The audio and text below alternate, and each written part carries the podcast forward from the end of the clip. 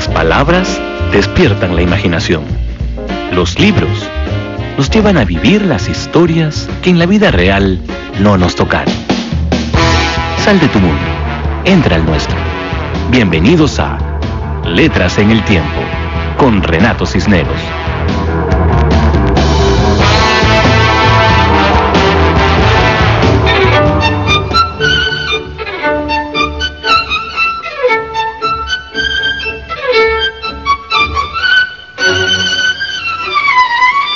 Amigos, ¿cómo están? Bienvenidos a Letras en el Tiempo. Hoy voy a compartir todo el programa con Marco Aurelio de Negri. No hace falta presentarlo y quiero agradecerle públicamente por estar aquí en la cabina de RPP, porque yo sé que a él las entrevistas no son precisamente circunstancias que le agraden mucho, pero eh, desde hace mucho tiempo en realidad queríamos tenerlo por aquí y esta, se ha dado la oportunidad, así que mm, Marco Aurelio, muchas gracias por venir, por estar aquí en RPP.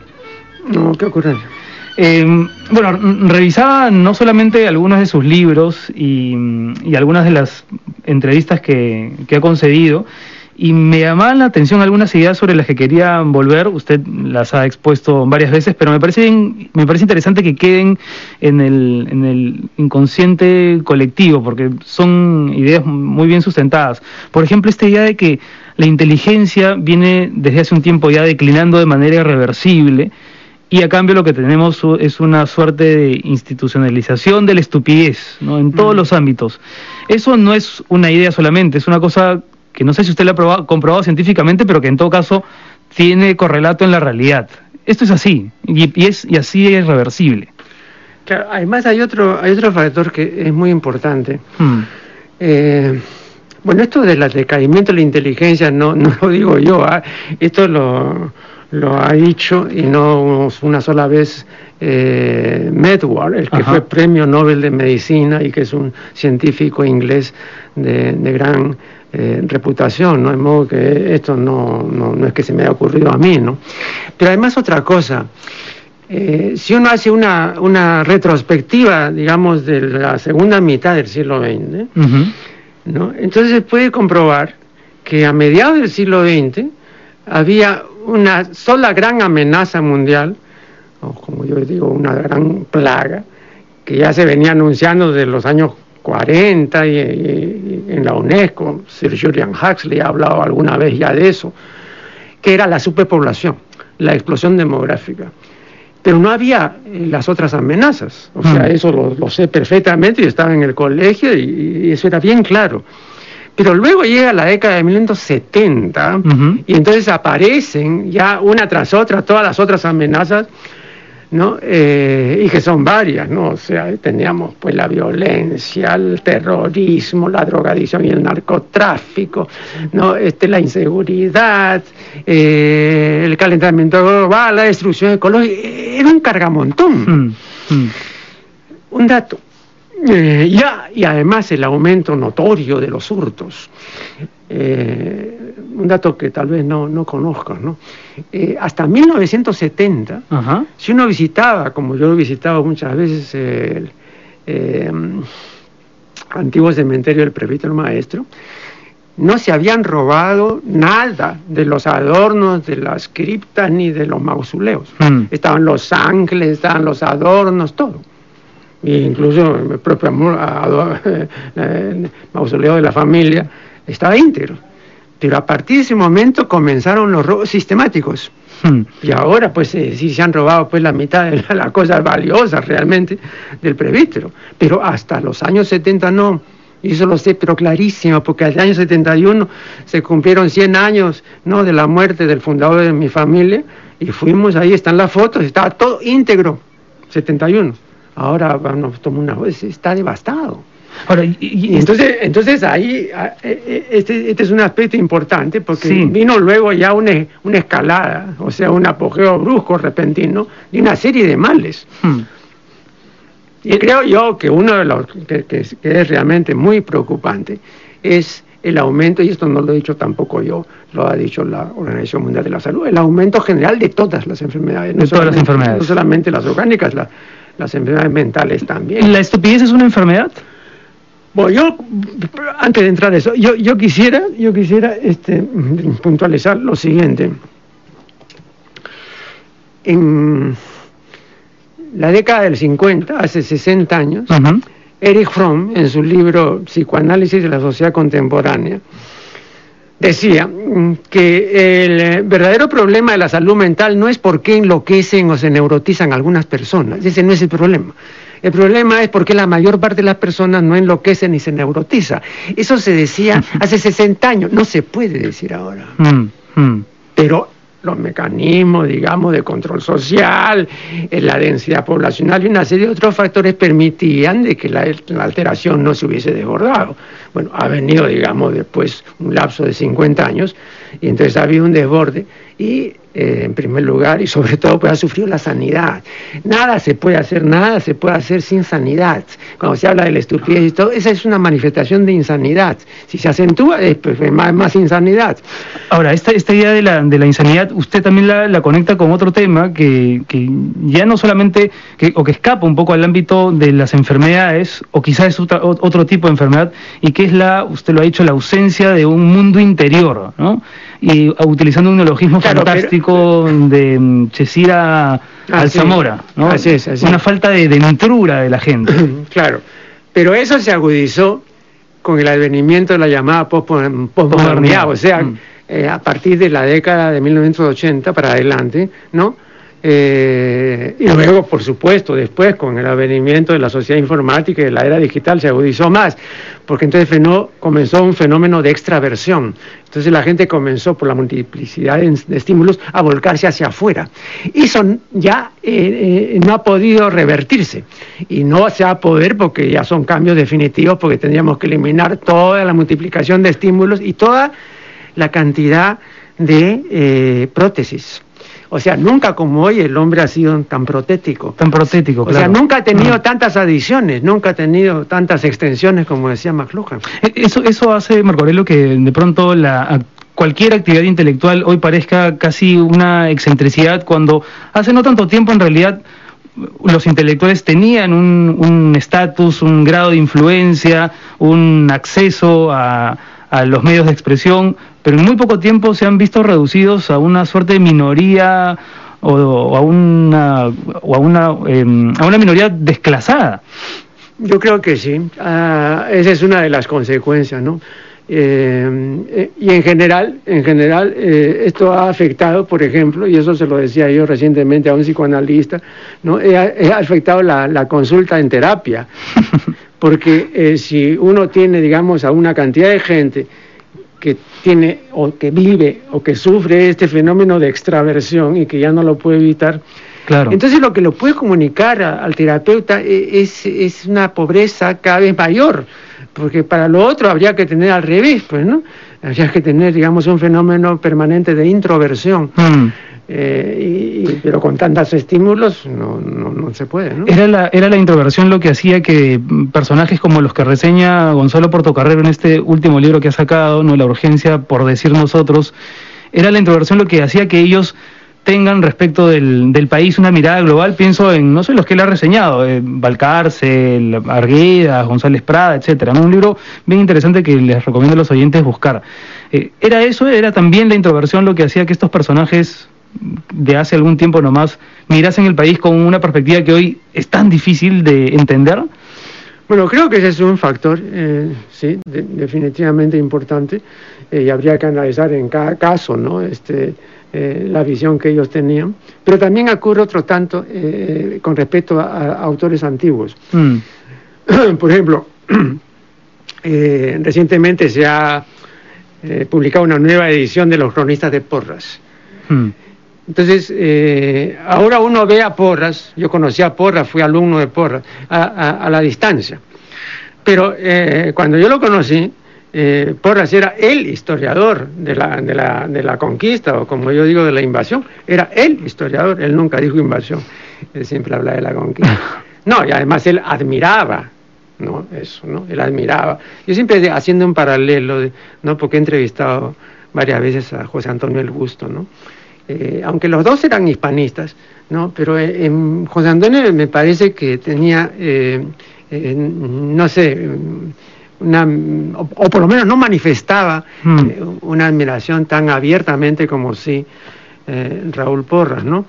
Eh, y, estaba menos sesgado. Pero ahora, por ejemplo, al cabo de tantos años, ya uno contempla y ve, ¿no? Estos estudios los cronistas y todo, entonces tiene que ser revisado. No, no es que esté mal, pero ya tiene que ser revisado. Claro, ¿no? Entonces hay, hay un envejecimiento y sin embargo en ese, momento no, no, no deslumbraba, por así iba dos veces al año. Eso es increíble, ¿no? Hace solamente un tiempo era un personaje deslumbrante, hoy para muchos peruanos Raúl Porras Barnechea es una, sala, es una sala del Congreso. Eh, no, y es un desconocido perfecto, ¿no? Y él mm. iba solamente dos veces al año a dar una clase sobre Bolívar y otra sobre San Martín, y el resto del año tenía que ocuparse de, dar las clases, pues Pablo Macera y Carlos Aranés. Qué maravilla, qué personaje. E, eso era, era, era así, ¿no? Incluso, por ejemplo, para hablar de Luis Jaime, ¿no?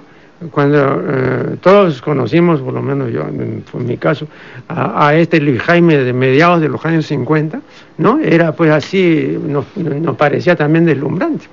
Yo he visto después a Luis Jaime en los años 80 y 90 y casi lo desconocí.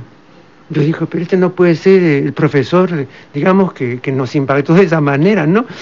este, se había convertido en un buen padre de familia, una persona muy respetable. había, perdido un poco de intensidad probablemente, ¿no? No, creo que, bueno, tú lo sabes mejor que yo, ¿no? Pero yo había visto esta, este, ¿no?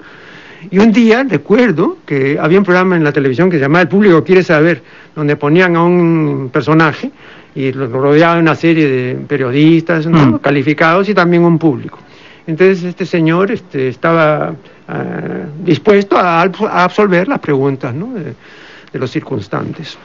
Y ahí lo vi a Luis Jaime, ¿no? Este, no, ahí sí lo desconocí, ¿no? Después había pasado mucho tiempo. No, me pareció un, señor eh, bien pensado, ¿no? Este, y no, era la imagen que nosotros teníamos, ¿no? Era más bien casi hasta subversivo. Pues. Sí, claro, tuvo un pasado revoltoso el, gran Jaime. Vamos a hacer una pausa, Marco Aurelio, regresamos para seguir conversando de varios de los temas que se desprenden de sus libros. Y a propósito, en la Feria del Libro de julio, dentro de algunas semanas nada más, va a presentarse con el auspicio del Fondo Editorial de la Universidad Tinca Garcilaso de la Vega, La Niña Masturbación y su Madrastra Tabú que es en realidad una republicación, una reedición, ¿no? no, o, no, o, no, es o es un es un es un nuevo volumen. Eh, no, pero ¿qué otro volumen sobre este tema es publicado? Me, pareció leer por ahí que en una revista del 70... Ah, revista, sí, había incorporado... Ah, no, incluso ahí está ese artículo de revista Patricia. Exactamente. Claro, claro, y que nos costó ah, ahí este, un par de días de cárcel. Bueno, vamos a regresar para hablar precisamente de esos días de cárcel y este libro que va a salir en julio ahora en la Feria del Libro. Volvemos. La que me quiera a mí, ¿quién será? ¿Quién será? ¿Quién será la que me dé su amor? Marco Aurelio de Negri está con nosotros aquí en RPP. Eh, comentaba antes del corte Marco Aurelio que a usted sacar en los 70 una, una revista, la revista científica y artística de cultura sexual, fast Facinium. No, no, este, en latín la pronunciación es Fascinum. Fascinum. Sí, Sí, ahora hacia a, la española sería Fascinum, ¿no? Claro, pero le valió ser acusado de, de, pornógrafo. Pornógrafo, pues claro, no era, era, era esa época, pues, eh, digamos, eh, pionera, ¿no? Claro, claro. Había pues que desasnar a la gente en materia sexológica y entonces si uno se atrevía a publicar, por ejemplo, arte erótico, eh, ya eso era pornografía. Me, me, interesa la reacción de la sociedad, no solamente se le acusa de pornógrafo, sino incluso pasa unos días en la cárcel. Claro, en la prefectura, ¿no? En la prefectura un par de días me metieron ahí eh, ¿no? Y además requisaron la última edición, hicieron lo que quisieron, pues, ¿no?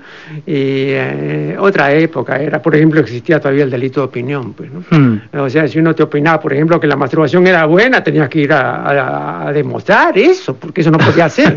bueno, hoy, hoy, digamos, se podría decir eso, o se podría sacar una revista como aquella, probablemente no habría una acusación formal, mucho menos un encarcelamiento o un aprisionamiento, pero sí habría una reacción de un sector quizá mayoritario como con cautela, ¿no? Una reacción cautelosa o conservadora, llena de señalamientos. O sea, han cambiado algunas cosas, pero no han cambiado todas. Pero yo creo además que lo que ha cambiado eh, está relacionado, y nuevamente volvemos a, la sanidad, ¿no? Mm. Eh, en la década, perdón, en, sí, en la década de, de los 70, había todavía eh, una sanidad que era perceptible, ¿no? En, materia de tanto en hombres cuanto en mujeres, ¿no?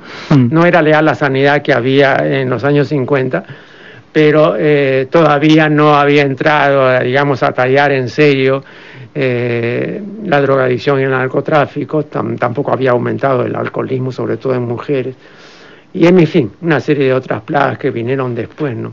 Todo eso ha mellado grandemente, ¿no? Ahora entiendo por qué en alguna entrevista le preguntan cuál es su mujer ideal y usted dice algo así como una mujer que esté sana, sobre todo ese requisito como... Bueno, pero, yo creo que eso es fundamental en general para cualquier tipo de relación, ¿no? Sí, pero, es interesante porque no todo el mundo, digamos, este, detecta que esa cualidad es importante, una salud eh, mental y física como requisito más allá de de no sé, pues otro tipo de cuestiones. Pero, para cualquier cosa, ¿no? yo, eh, para cualquier cosa.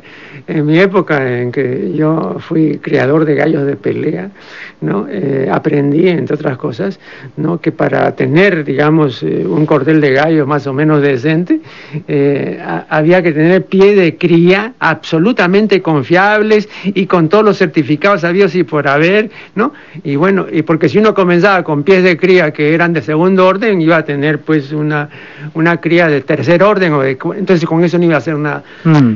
Pero aprendí también que, por ejemplo, ¿no? Eh, hallar reproductores eh, confiables y de buenos antecedentes, bueno, se podía hallar uno entre 500 ejemplares. 500 ejemplares. Sí. Wow. Sonchita Cintrón decía que eh, la famosa rejoneadora, que por ejemplo en su experiencia ella había podido comprobar que de 100 toros uno sabe torear.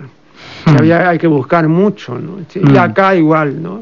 En animales de lidia eh, eh, es muy, muy, muy raro.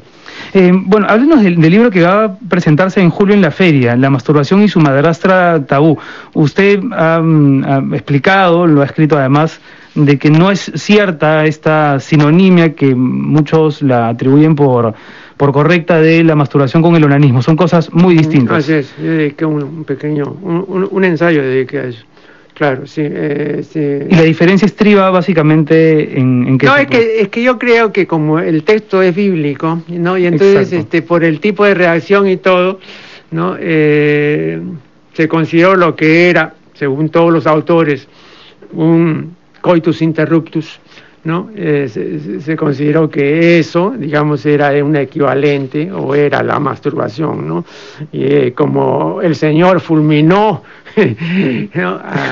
claro, a Onan, entonces ya, pues era pues este, un pecado gravísimo, tanto es así que, que el Señor pues procedió como procedió, ¿no?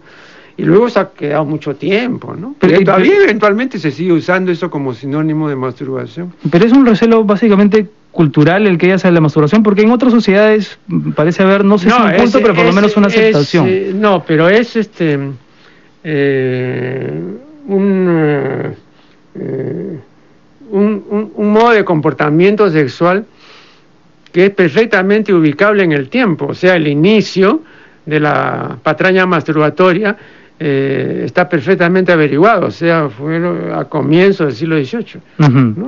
Eh, entonces, eh, a partir de ahí se comenzó a hablar ¿no? de los males que ocasiona el llamado vicio solitario. No se había publicado un libro titulado Onania, de autor anónima, aunque alguien atribuyó eso a un holandés, apellidado Beckers. Bueno, y a raíz de eso, eh, se hizo también un gran negocio, porque si descubrían que tú habías sido pues comitente del terrible vicio, ¿no? Aquí estaba tu médico para tratarte y acá estaban tus remedios que, que con esto ibas allá a evitarlo. Eso también se cuenta en el libro, la punición que había respecto ah, del sujeto masturbador. No, y además, pero el negocio, eh, hubo un tremendo negocio, porque lógicamente la gente estaba, pero... Hmm. Y un día hablando con con el doctor Seguín, el ilustre psiquiatra ya falleció, le dije, oiga, pero ¿cómo fue posible? ¿Cómo pegó este, este disparate? Y entonces él me decía, vea, Neri, este, hay siempre en las sociedades y en estos tipos de sociedades, sobre todo emergentes, tercermundistas, eh, una angustia flotante. Y si usted ah, ah, imagina algo y todo, que pueda, digamos, colgarse de esa angustia, usted mm. va a tener un éxito tremendo, ¿no? Entonces, este y eso ocurrió, había, digamos, no, porque antes, eh, antes del siglo XVIII no, no había ese, ese temor así completamente disparatado que ha durado pues este, 300 años. Interesantísimo. Y, en el libro está recogido este ensayo del que hablábamos antes de la pausa, que usted había escrito, ¿verdad? Una revista en los 70, pero además otro tipo de artículos. Claro, yo reuní luego los artículos que había publicado en mi revista y después se hizo un prólogo, ya un prólogo ya, digamos, con material. Porque este es un, un, un tema que yo he trabajado en los años 70, ¿no? Realmente me interesó y yo trabajé a fondo, etcétera. Eh, y luego he reunido, porque creo que, ese material es importante, está debidamente sustentado, tiene todas las referencias, ¿no? Y agregué algunas otras cosas, ¿no? Pero lo importante también de ese libro es que yo he traducido los principales textos que se han publicado de otros autores, ¿no? Eh, sobre este asunto. Vamos a hacer un, nuevo corte, me pide Amelia Villanueva una pausa y al regreso quería comentar con usted un un texto fascinante de uno de sus últimos libros, si no me parece, si, no me equivoco, el último, Polimatía, que se titula Matrifobia que hoy ya lo estuve leyendo con mi madre y fue bien, bien simpática la experiencia. Regresamos con eso con Marco Aurelio de Negra, aquí en Letras en el Tiempo.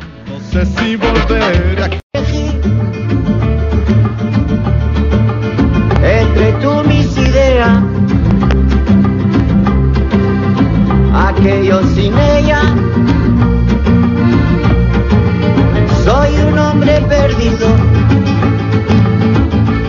Antes de hablar de la matrifobia con Marco Aurelio de Neri, yo quería preguntarle por esta teoría que no sé si es suya o en todo caso eh, la, ha tomado de alguien sobre las horas que uno soporta a una persona. Lo he comentado ya en algunas entrevistas. A mí me pasaba con los museos, Marco Aurelio. Yo tengo para los museos un, un estándar de tiempo que no supera las dos horas y media. Siento que si me excedo de ese límite y empiezo a, divagar, no tengo una relación con el objeto artístico, digamos, madura y recorro las salas con un apuro inconveniente. Pero usted dice que con una persona cuatro horas es más que suficiente. Claro, este es un tema que curiosamente no ha sido muy investigado y entonces mm, todas las personas, que son pocas, que han emitido opinión al respecto, y si uno reúne todas estas opiniones, el promedio son cuatro horas. Hmm.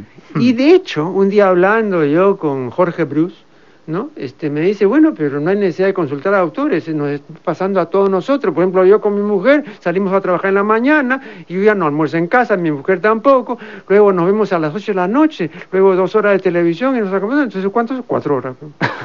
claro, mm, claro, claro. Es así, ¿no? Ahora el ritmo de la ciudad moderna y, digamos, eh, las ocupaciones de uno. Y, le pasa a menudo que siente que de pronto pierde mucho tiempo eh, conversando con las personas con las que conversa. Espero que este no sea el caso. Por claro, no, sí, bueno, este, eh, depende pues de, mm, del interlocutor. del interlocutor, depende de los temas también, mm, ¿no? Mm. Por ejemplo, este, hace un par de días, para decir algo, eh, entre mis aficiones, o una de las aficiones que yo tengo, eh, se refiere al audio, ¿no? O sea, todo lo que sean equipos de sonido. Bueno, y entonces tuve ocasión de estar con un antiguo aficionado que estaba vendiendo algunas de sus cosas porque se iba de viaje, creo, etcétera, ¿no?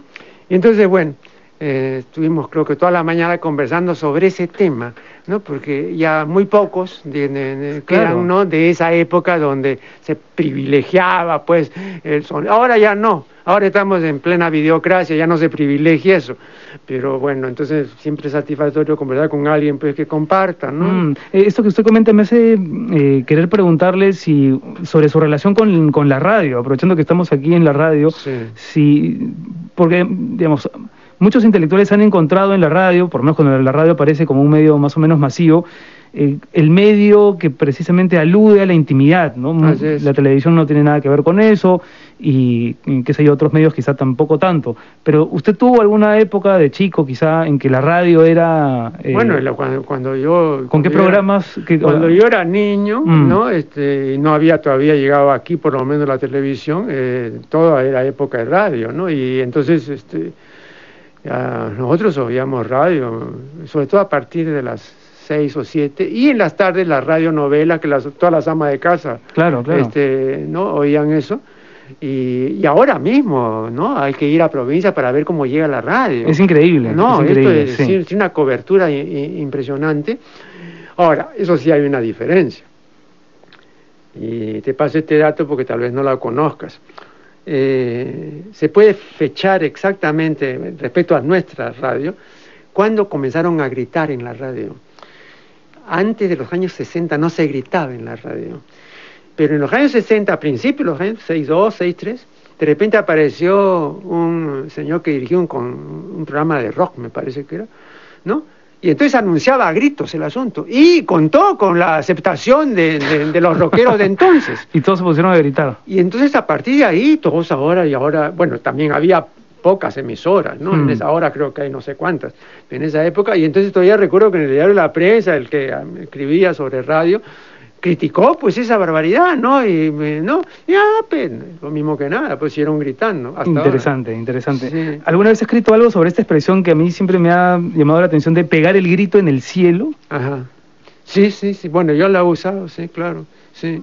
Eh, creo que se refiere eh, como eh, eh, clamar, ¿no? Estos son los, los, pecados nefandos que claman al cielo, ¿no? Algo así. Por ahí, por ahí, por ahí es una cuestión, digamos, de estupefacción. Bueno, estupefacción es lo que me ha suscitado el texto Matrifobia, eh, que, que, aparece en Polimatía. Es estupendo, porque hay una serie de reflexiones sobre la madre y testimonios de, por ejemplo, Rambaud, Balzac, Rilke, Schopenhauer, Valcárcel, Flaubert, eh, Henry Miller y hasta Mariano Querol como un eh, ejemplo local en relación con la madre, ¿no? Pero hay una cosa que quisiera simplemente sí, por indicar, ¿no? Este, el, macho de la especie está este, mm, en una relación, digamos, ya inevitable con el arquetipo femenino eh, y el, el, arquetipo de la madre que tiene una persistencia tremenda, es arcaico, ¿no? Eh, y no puede despegarse. Desde el momento en que vemos, desde hace ya no sé cuánto tiempo, ¿no es cierto?, que en los momentos de intimidad a la pareja le decimos mamacita, ¿no? claro, no es casual, ¿no? No, no, no, indudablemente, ¿no? Y una de las cosas bien interesantes, que yo he estudiado también, aunque no está ahí, pero lo he puesto en otro sitio, este, e, e, es que la mujer que esté echada de espaldas en la, en la intimidad sexual, ¿no? Eh, tiene los pechos, tiene la vulva, tiene la cara, la, boca, etcétera, ¿no? Esta frontalidad es fatal para mí, porque inmediatamente lo hace, hace un retorno violento al nacimiento. O sea, hmm. por aquí voy a hmm. entrar, pero por aquí salí. Y esta hmm. es la que me amamantó y yo a la vez comienzo, ¿no? A palpar y a succionar los mismos pechos, etcétera, ¿no? Eso no lo sabe manejar el macho de la especie. Entonces se le hace un, cruce y entonces la manera de salir de ese cruce es eyacular precozmente. Yo he hablado, eh, y esto es un dato interesante, eh, que la eyaculación precoz es eh, una disfunción específica del coito heterosexual, porque entre homosexuales prácticamente no, hay eyaculación precoz. No hay eyaculación precoz y he conversado con muchos homosexuales, he preguntado a la gente del mall y todo, y un día hablando de esto en televisión, un homosexual me dijo, oiga, lo oí todo, le paso un dato, yo he tenido hasta la fecha aproximadamente 400 contactos más o menos de estos 400 contactos, pues un 5% que haya acumulado persocomio. 5% 400, wow. No, no hay. No, no y, más de eso lo comprobaron también. Es decir, en 10 años, con, muestras amplias, mm. había dos únicos que eran eyaculadores precoces, ¿no? Eh, y, usted lo que dice entonces es que siendo un, un tema de las relaciones heterosexuales, podría tener que ver con esto que comentaba de de la figura de la madre. Bueno, es una explicación. Yo, yo, yo tengo hasta cuatro o cinco explicaciones, ¿no? Incluso también Claude Levi-Strauss ha, dado una explicación también. Eh, no, no es fácil, digamos, hallar el porqué de esto, pero el hecho es ese. ¿Por qué el hombre eyacula precozmente en relación con la mujer? Tanto es así que cuando a veces me han consultado, ¿no?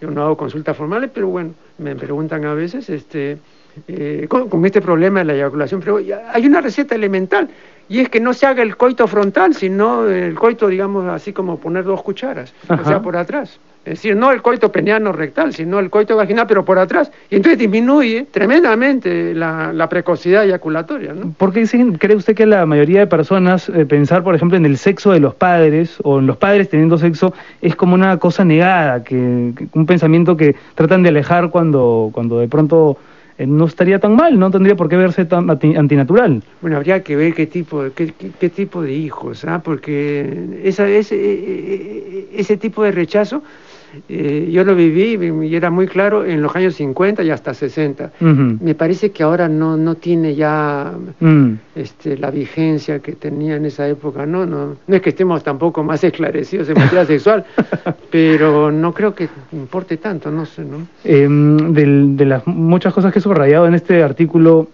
Matrifobia, había una que me llamó especialmente la atención em, y que quería compartir ahora con los oyentes Ah, por aquí está. ¿no? Eh, yo me he preguntado si es concepción fundada la recién dicha, refiriéndose a una afirmación de Esther Vilar en su libro El varón polígamo, que el amor maternal y el amor paternal son dos sentimientos de intensidades idénticas y que tienen orígenes exclusivamente biológicos.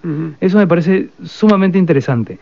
El origen exclusivamente biológico del amor maternal o paternal. o sea, es, la, es, la, es un amor que nace de la biología no de la, no de la cultura, digamos. Pero Simón de Beauvoir ha dicho que eh, el asunto no es así, mm. porque ella habla en el segundo sexo ¿no? de, la, eh, de la religión de la maternidad, ¿no? Entonces hay una maternitis, ¿no? Eh, y es una especie de guion que la mujer sigue fielmente y con ese tipo de guion no se va a poder crear ni hacer hmm. que surja más adelante la, nueva mujer, digamos, de, la emancipación femenina, ¿no? O sea, este, ahora, el hecho biológico, lógicamente, que, está ahí, ¿no? Eso sí, no hay nada que ver, ¿no? Es un placer tenerlo aquí, Marco Aurelio. Vamos a hacer un corte más y regresamos para seguir conversando aquí en Letras en el Tiempo con Marco Aurelio de Negri. Volvemos.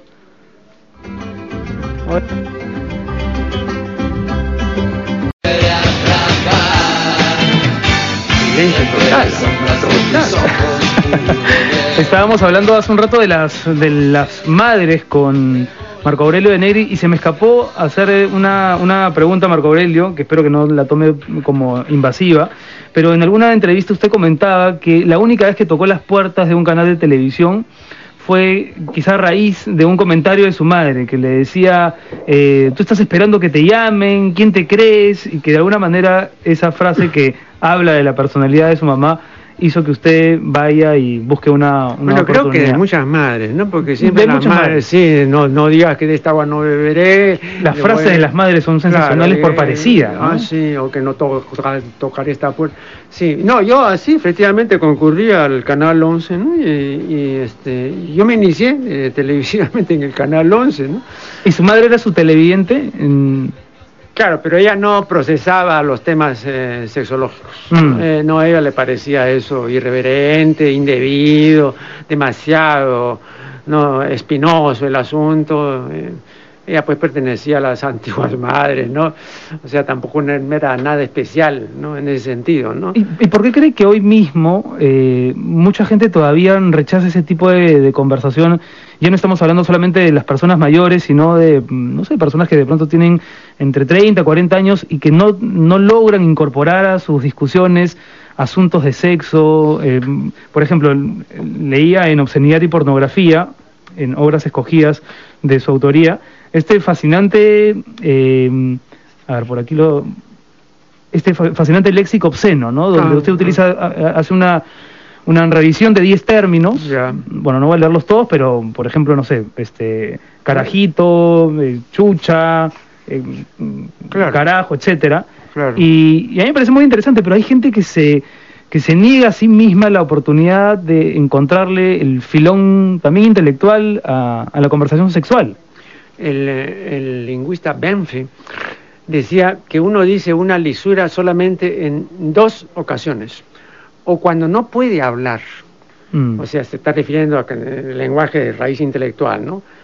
Cuando no puede hablar en ese sentido, o cuando no quiere. Entonces, con un carajo uno dice mucho más que cualquier explicación, pues, ¿no? Mm. ¿Por qué? Porque es la expresión emotiva. Mm. Y entonces, en ese sentido, es una, una, cuestión germinal, es una cuestión más primitiva que ya el lenguaje, digamos, eh, articulado y, este, con construcción, ¿no? Eso sí, incluso en, pacientes, por ejemplo, que han sufrido lesiones de la columna y que han perdido el habla y el movimiento, en esos pacientes, yo lo he visto más de una vez, ¿no? Este, ya no pueden hablar, pero de repente en los momentos de furia, porque tienen momentos, episodios así violentos, clarísimo comienzan a decir lisuras, pero lo único que saben decir. O sea, eh, eh, la expresión emotiva es, arcaica, pues, mm. no, definitivamente. Em, en Poliantea, un libro anterior, hay un capítulo hacia el final, me parece que es el último, penúltimo, que lo encontré novedoso eh, y además de de atractivo que se titula El indio y la señorita de la altura. Ajá, esa es una, esa es una frase de Arona. Exacto, sí, abajo, abajo está ah, precisado eso. Y hay una advertencia que voy a permitir leer, voy a permitirme leer donde dice la soerastía o soerastia, como la soerastia, perdón, si no hay, no hay, tilde, es el trato sexual con animales, o mejor dicho, el trato sexual apasionado con animales. De zoo, forma prefija del griego son, bueno, ahí viene la explicación mm, de, del término, pero luego se comenta la relación que tenían los indios con las llamas, a quienes se les denominaba la señorita de, la altura. ¿Cómo nace esa investigación? Me parece, me parece bien interesante esa Bueno, yo creo que eh, el testimonio de Tello es irrefutable y el único que ha recordado ese testimonio he sido yo. Hmm. Y lo he comentado con arqueólogos de reconocida trayectoria eh, como por ejemplo Arturo Jiménez Borja, Federico Kaufman y una serie de otros arqueólogos. Lo curioso es que a pesar de lo que dice Tello, ¿no? ninguno de estos notables arqueólogos ha visto ya esas representaciones. Incluso con, Fernando Cabice yo le hice, pero Fernando no, este, me dice, una vez había visto, ¿no? Y que todavía él había oído que en las alturas, sí, claro, todavía sigue ese comercio pero ahora no lo podía, ¿no? Luego el doctor Villaviceno también, ¿no? Él, no cree, ¿no? Etcétera. Pero es curioso, o sea, si Tello en su tesis del año 8 dice, este tipo de representaciones cerámicas de la cópula con llamas y los indios se ve con harta frecuencia, así, ese, es el término, harta frecuencia, o sea, cada rato. Y después desaparecieron todas las representaciones. Ahora, ¿quiénes fueron los destructores?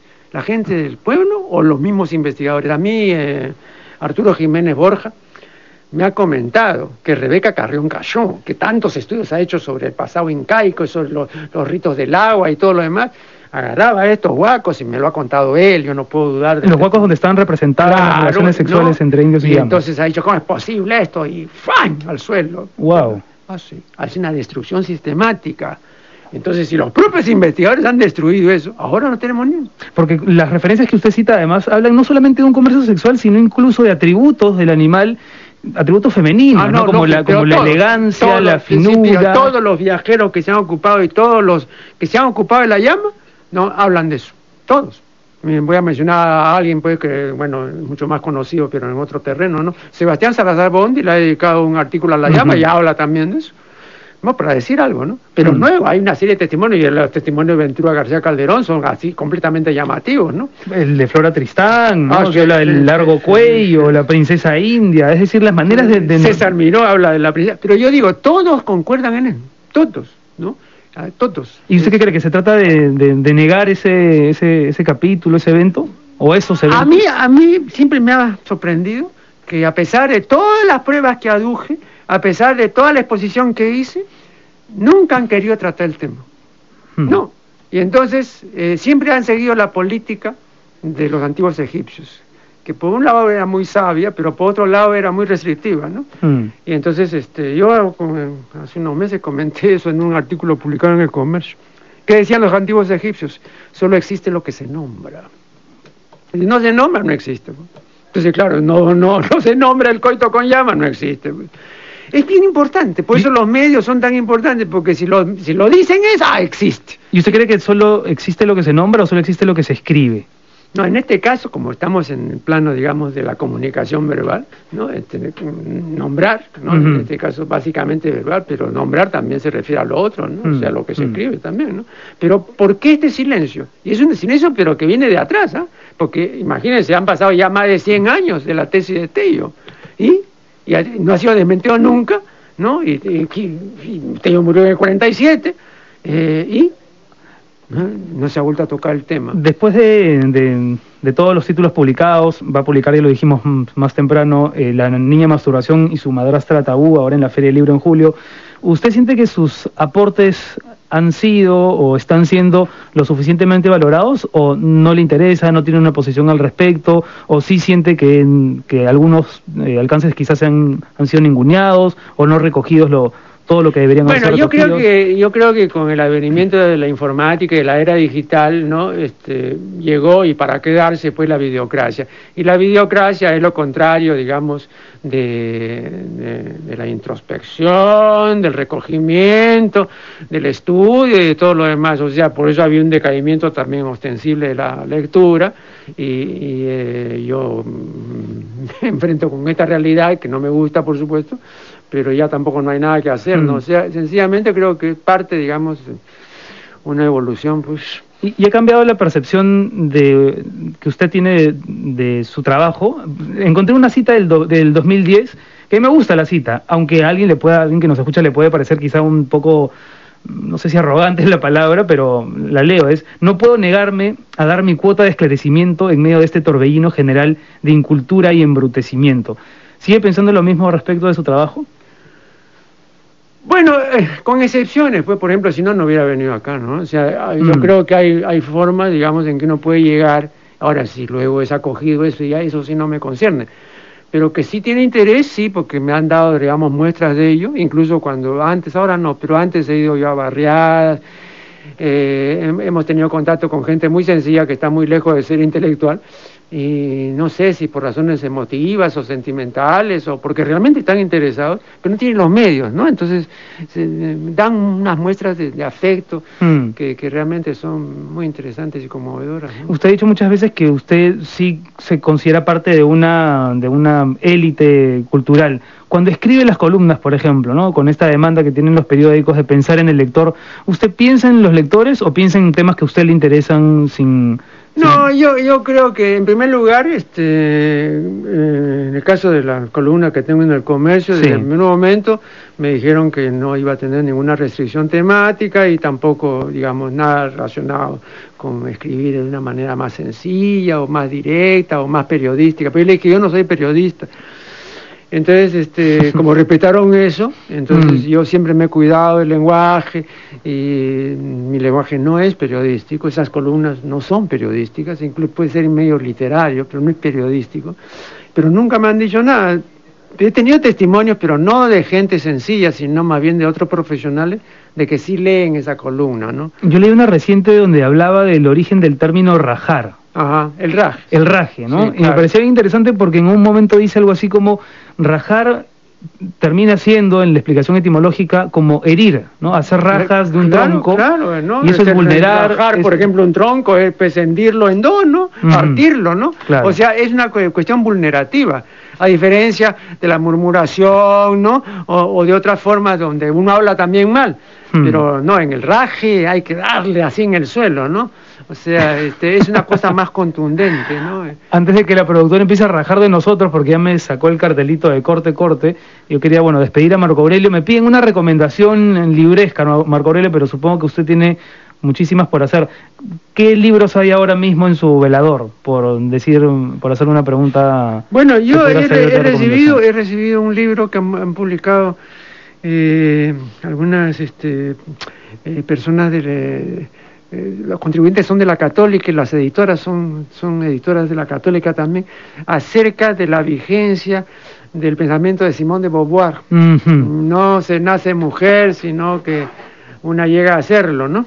Eh, Está acá. ¿Puede ser? Exacto, sí, la mujer es aún lo otro, de Fanny Muñoz y Cecilia Esparza. Sí, sí, no, y realmente muy claro, y eh, recomiendo eso, pues es lo último que he leído. ¿eh? Excelente. Bueno, y, aquí recomendamos sus libros. Me he quedado con muchas marcas que quería comentar con usted. Ya será el, oportunidad. El, texto de la felicidad, por ejemplo. Ah, claro, claro. Hay un libro que se llama Historia de la Alegría, pero no recuerdo el nombre ahorita. Se lo voy a conseguir para cuando nos toque vernos de nuevo. Muchas gracias, Marco Aurelio de Negri. Nos encontramos el próximo domingo aquí en Letras en el Tiempo. Muchas gracias por la compañía y buenas noches.